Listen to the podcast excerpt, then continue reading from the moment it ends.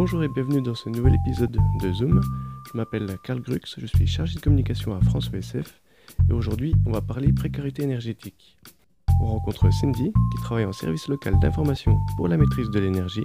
Elle a participé sur son territoire à la mise en œuvre de ce service, à la construction d'outils, de partenariats et à faire remonter les besoins de terrain. Ici, dans ce nouvel épisode, c'est un retour aux fondamentaux de l'ESF. Euh, première question, euh, en quoi consiste votre fonction? Où est-ce que vous êtes CESF Alors moi je suis CESF à Solia dans le Morbihan. Donc Solia est, euh, est, prestataire pour le conseil départemental du Morbihan pour la mise en œuvre, euh, pour participer à la mise en œuvre d'un SLIM, un service local d'information pour la maîtrise de l'énergie, renommé MSE, Morbihan Solidarité Énergie. Okay. Et donc je suis chargée de visite et d'accompagnement euh, sur le dispositif. Donc euh, je suis amenée à me déplacer au domicile des ménages qui ont été repérés euh, par des travailleurs sociaux majoritairement, euh, des ménages repérés en précarité énergétique. Donc je, je, je, je fais les visites okay. euh, et j'ai trois portes d'entrée, le bâti, les usages et les équipements. Et du coup c'est une visite qui dure environ deux heures, par lequel, euh, durant laquelle j'aborde ces trois thèmes et euh, j'apporte conseils, euh, notamment en termes d'éco-gestes. Euh, on fait un peu le constat de, de, de, de ce qu'il y a dans la maison, des problèmes rencontrés, et puis l'idée c'est d'apporter des solutions par la suite. D'accord. Donc voilà. Est-ce que vous avez des, des exemples de situations par exemple? Oui, ben, des personnes en général qui ont des factures d'électricité, souvent c'est l'électricité ou en tout cas d'énergie très élevées, qui comprennent pas. Donc on va essayer de, comprendre si ça vient d'un problème d'isolation, si ça vient d'un problème d'équipement euh, un peu vétuste ou si c'est euh, un mauvais usage des, appareils, hein, de chauffage notamment. Euh, on a, c'est un peu public locataire, parc privé, locataire, parc social et propriétaire occupant également. Et donc la, la mission d'accompagnement euh, sociotechnique euh, va souvent d'ailleurs euh, se tourner vers, vers les propriétaires occupants pour les aider à améliorer leur logement. Ils ont donc de peu de moyens, ils sont en situation modeste, voire très modeste. Et l'idée, c'est de pouvoir leur apporter des solutions soit d'urgence, mmh. soit les accompagner dans un projet de rénovation globale avec des financements de l'État. D'accord. Ce ne sont pas forcément des personnes qui sont suivies euh, par les, euh, les, les, services sociaux, ça peut être vraiment tout public. Pas toujours. Pas toujours. Il euh, y en a, y en, ça va être plutôt la majorité parce que ce sont souvent les travailleurs sociaux qui nous font les orientations. Après, il y a aussi une partie de, des, des donneurs d'alerte qui sont juste instructeurs du fonds Énergie-Eau. Donc, il peut y avoir un lien quand ils voient que les personnes reviennent tous les ans eh bien, essayer de comprendre pourquoi est-ce qu'ils sont obligés de revenir tous les ans. Mais euh, c'est pas le cas, notamment les propriétaires occupants sont pas toujours suivis, ils sont pas toujours en demande de suivi social. D'accord. Est-ce qu'il y a un, un public type? Hum, après, euh, voilà, comme on touche aussi bien les locataires du parc privé, les locataires du parc euh, social et les propriétaires occupants, après on est souvent sur, même sur des personnes qui ont des minima sociaux ou des ressources en lien avec des problèmes de santé, donc qui vont percevoir des pensions d'invalidité, des choses comme ça. Donc on est sur des ressources assez modestes. Euh, on est sur des pas mal de personnes seules et des familles monoparentales hein, qui sont souvent en grande difficulté budgétaire, financière, d'équilibre en tout cas à ce niveau-là. D'accord. Il y a donc aussi la notion d'accompagnement, j'imagine. Est-ce que c'est c'est une question de, de quelques rendez-vous, enfin quelques semaines, quelques mois, ça peut être quelques années aussi l'accompagnement? euh, Ça avait été formalisé au début, mais aujourd'hui on est sur des accompagnements qui peuvent durer deux ans, en lien avec les, la longueur des démarches, notamment euh, de, de, de, travaux en fait, entre le moment où il faut trouver des devis, mmh. le moment où il faut déposer les demandes d'aide, euh, voilà. Donc euh, et puis euh, et puis la, la, la la temporalité n'est pas forcément la même pour tout le monde, donc il faut respecter aussi euh, ben, euh, la temporalité des personnes accompagnées et, euh, et en, voilà et respecter ça. Et, et donc être euh, voilà on est aussi des, des, aides à la décision hein, est-ce qu'il parfois faudrait pas mieux vendre plutôt que d'investir beaucoup d'argent dans une maison qu'on ne mmh. peut plus entretenir voilà ça peut être aussi des, des, des, des appuis comme ça qu'on peut apporter. D'accord. Est-ce que vous êtes euh, euh, seul pour, euh, pour exercer ou c'est une équipe justement en, en slim qui, euh, qui pratique euh, Alors, le SLIM est départemental. Euh, nous, Solia, on est trois personnes, trois CESF. C'était une demande hein, du conseil mhm. départemental d'avoir des profils CESF. Donc on est, euh, on est trois, nous, à Solia. Ensuite, euh, il y a deux personnes dans une agence locale de l'énergie sur un autre secteur et une troisième personne sur un autre secteur encore. Donc en fait, on est euh, six chargés de visite, une coordonnatrice située à la DIL et une chef de projet au département. D'accord. Donc, comment ça se qu'ils ont, ils souhaitaient vraiment euh, avoir les profils CESF? Est-ce que c'est lié du coup aux, bases un peu techniques du BTS? Tout à fait. Et euh, ben, le profil, voilà, l'aspect euh, social et l'aspect Mhm. technique, puisque on est vraiment, nous, on fait un diagnostic socio-technique quand on va au domicile des ménages. Donc effectivement, euh, le profil CESF, et c'est également mon point de vue, est totalement approprié en fait pour ce poste. On n'est pas toutes CESF parmi Mhm. toutes les chargées de visite. Il y en a une qui a un profil très technique et qui est justement assez en difficulté pour euh, l'approche un peu sociale euh, des ménages. Et nous, on va réussir à aborder en fait euh, tout cette, voilà, vraiment la globalité de la situation des personnes. Et, et, euh, à mon sens, voilà, le, le profil CESF est vraiment idéal. On revient aux fondamentaux de l'ESF en plus au niveau technique. Donc Ouais. voilà, c'est Est-ce que vous étiez de, de quelle réforme, vous?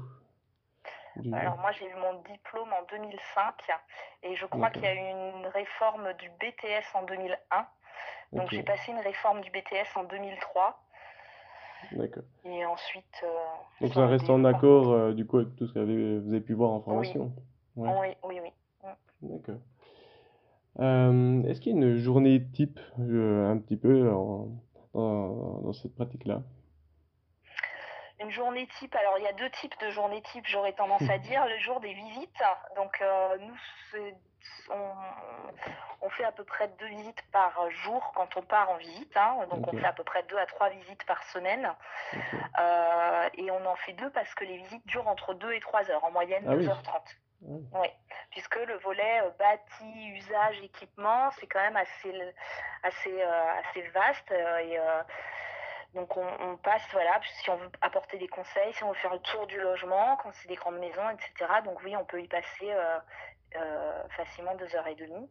Et on a ensuite la rédaction du rapport qui vient donc dans un deuxième temps. Donc on rédige un rapport qui fait environ euh, une dizaine de pages.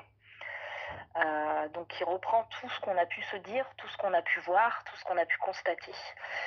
On reprend la parole des gens, on refait le point sur leur Mhm. situation et surtout on apporte des solutions, on essaye d'apporter des solutions et des, des orientations. Et euh, donc euh, on a la journée type visite et la journée type euh, bureau qui va plus être du traitement administratif, de la rédaction de rapports, des contacts téléphoniques avec des ménages qu'on a soit à rencontrer, soit à déjà rencontrer et refaire le point. Et ouais. Donc on est, euh, voilà, on va dire qu'on est sur deux journées type avec une lourde charge administrative quand même. Ouais. Euh, les personnes, donc, euh, ouais, est-ce qu'elles trouvent forcément euh, bénéfice de l'accompagnement? Ça peut être imposé, entre guillemets, j'allais dire. Non, alors euh, les visites, euh, elles sont toujours, euh, normalement, elles ont accepté de recevoir notre visite, donc dans la, la visite socio-diagnostique, Mhm. cette première étape. Ensuite, tout le monde ne bénéficie pas d'un accompagnement socio-technique. On va vraiment le mettre en place quand on va détecter chez le ménage des difficultés à mettre en œuvre les préconisations. Donc on est souvent sur un accompagnement aux travaux parce qu'aujourd'hui c'est assez nébuleux, hein, tout ce qui est aide, euh, aide financière. Et puis nous on a des leviers d'action qu'on ne va pas retrouver forcément ailleurs. Euh, mais ça peut être aussi du suivi de consommation, de l'accès aux droits ou un peu de tout euh, sur la même situation parce qu'on c'est pas lors du diagnostic qu'on va pouvoir identifier toutes les problématiques.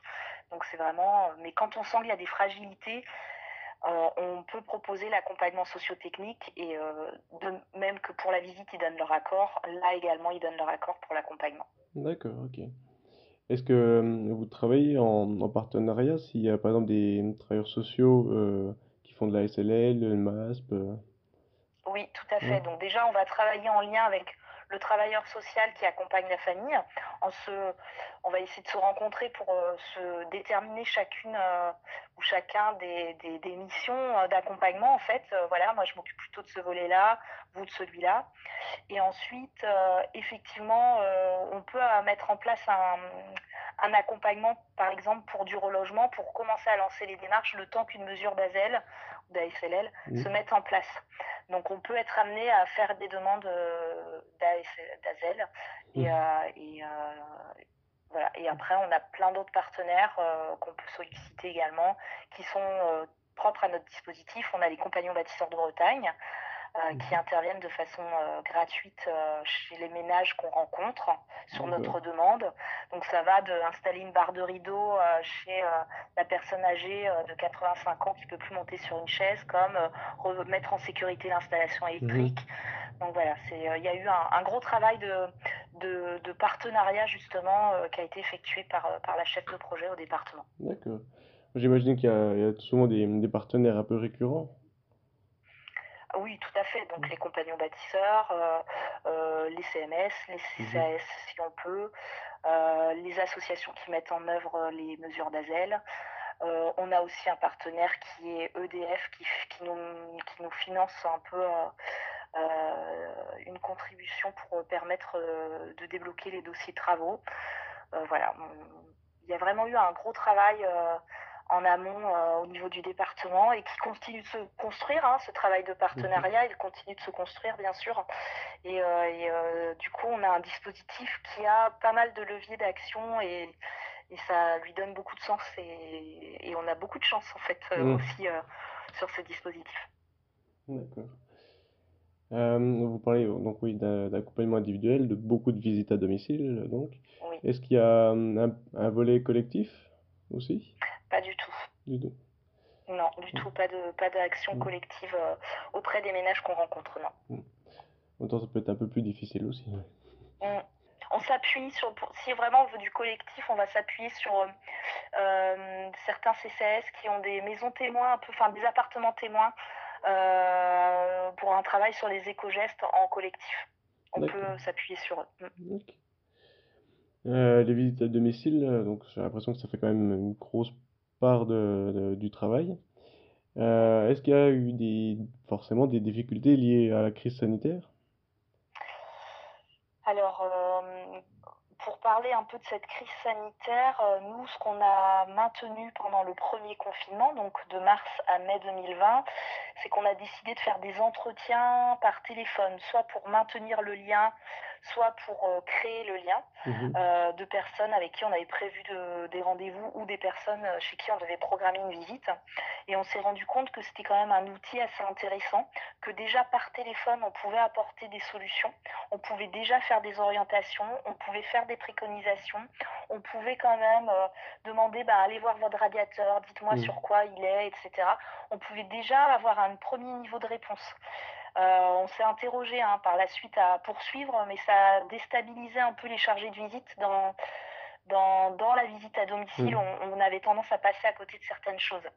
L'idée étant aussi de réduire ce temps de visite quelque part qui pouvait, mmh. euh, en temps de Covid, euh, être plutôt approprié. moi, je n'ai pas continué de le pratiquer. Mmh. Après, en, visite, ben, forcément, il y a le masque hein, qui, va, qui va créer de la distance. Euh, mais euh, par moment, quand on doit expliquer le fonctionnement d'un équipement ou d'un appareil, euh, si on n'est pas à deux proches pour montrer les manettes, mmh. les consignes de chauffe, etc., ben, c'est un peu compliqué. Donc, effectivement, on ne peut pas toujours respecter la totalité des gestes barrières ou en tout cas sur la totalité de la visite. Par contre, on a eu très peu d'annulations de, de visites en fait liées au contexte sanitaire. D'accord. Comment ça se fait? Bah, ils étaient prêts à nous recevoir, ils n'avaient pas peur de nous recevoir. Euh, on, a, eu très peu. Au tout début, j'ai eu des personnes qui ne voulaient pas porter de masque. Euh, euh, voilà, donc bah, on a reporté. voilà. D'autres, on, en a eu vraiment très peu hein, qui, ont, qui ont demandé à attendre la fin de la crise pour, pour se rencontrer. Je pense qu'ils sont tous très concernés par, leur, leur, par le, le, sujet de l'énergie, je pense. Et, Et ça, c'est aussi un point noir dans leur budget pour la plupart, donc, ou un point noir dans leur confort et de se sentir bien dans leur maison. Donc, je pense que pour eux, c'était important de pouvoir bénéficier de la visite encore malgré le contexte. Oui, histoire de garder quand même ce lien-là aussi.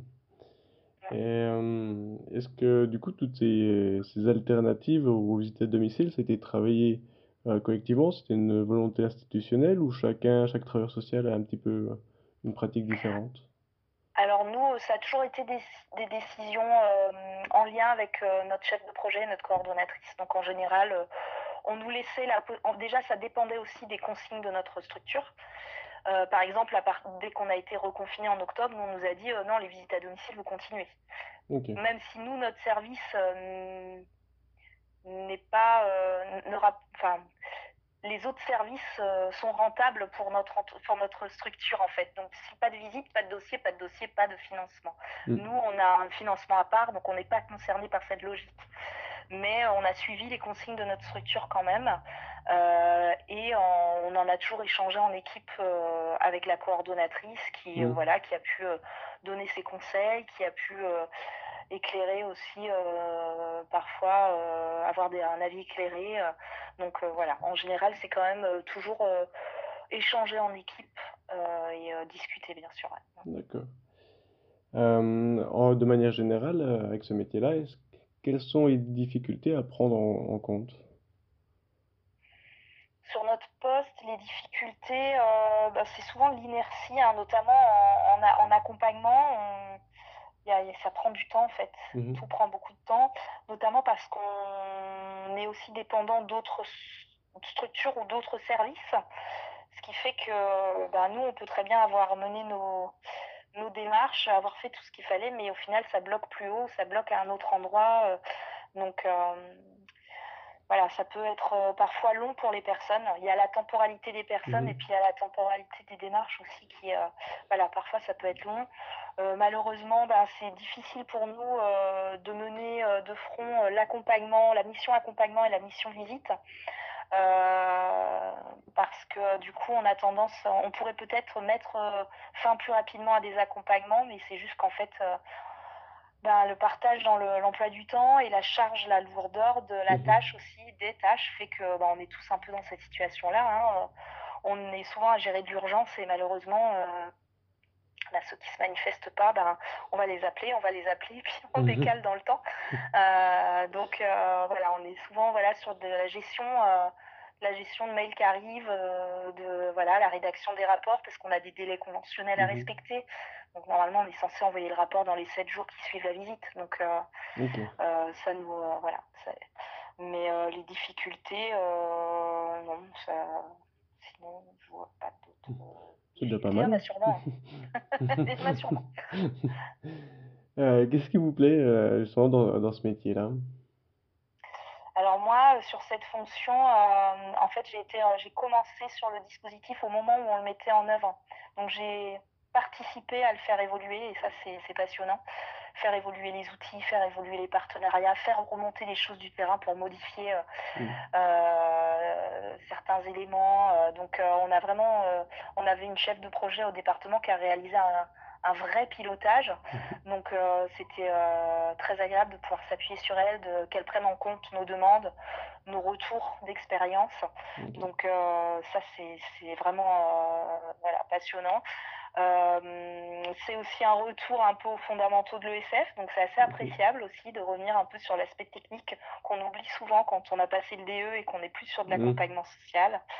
Et puis ce dispositif, comme je le disais tout à l'heure, euh, il a énormément d'outils, il a énormément de moyens.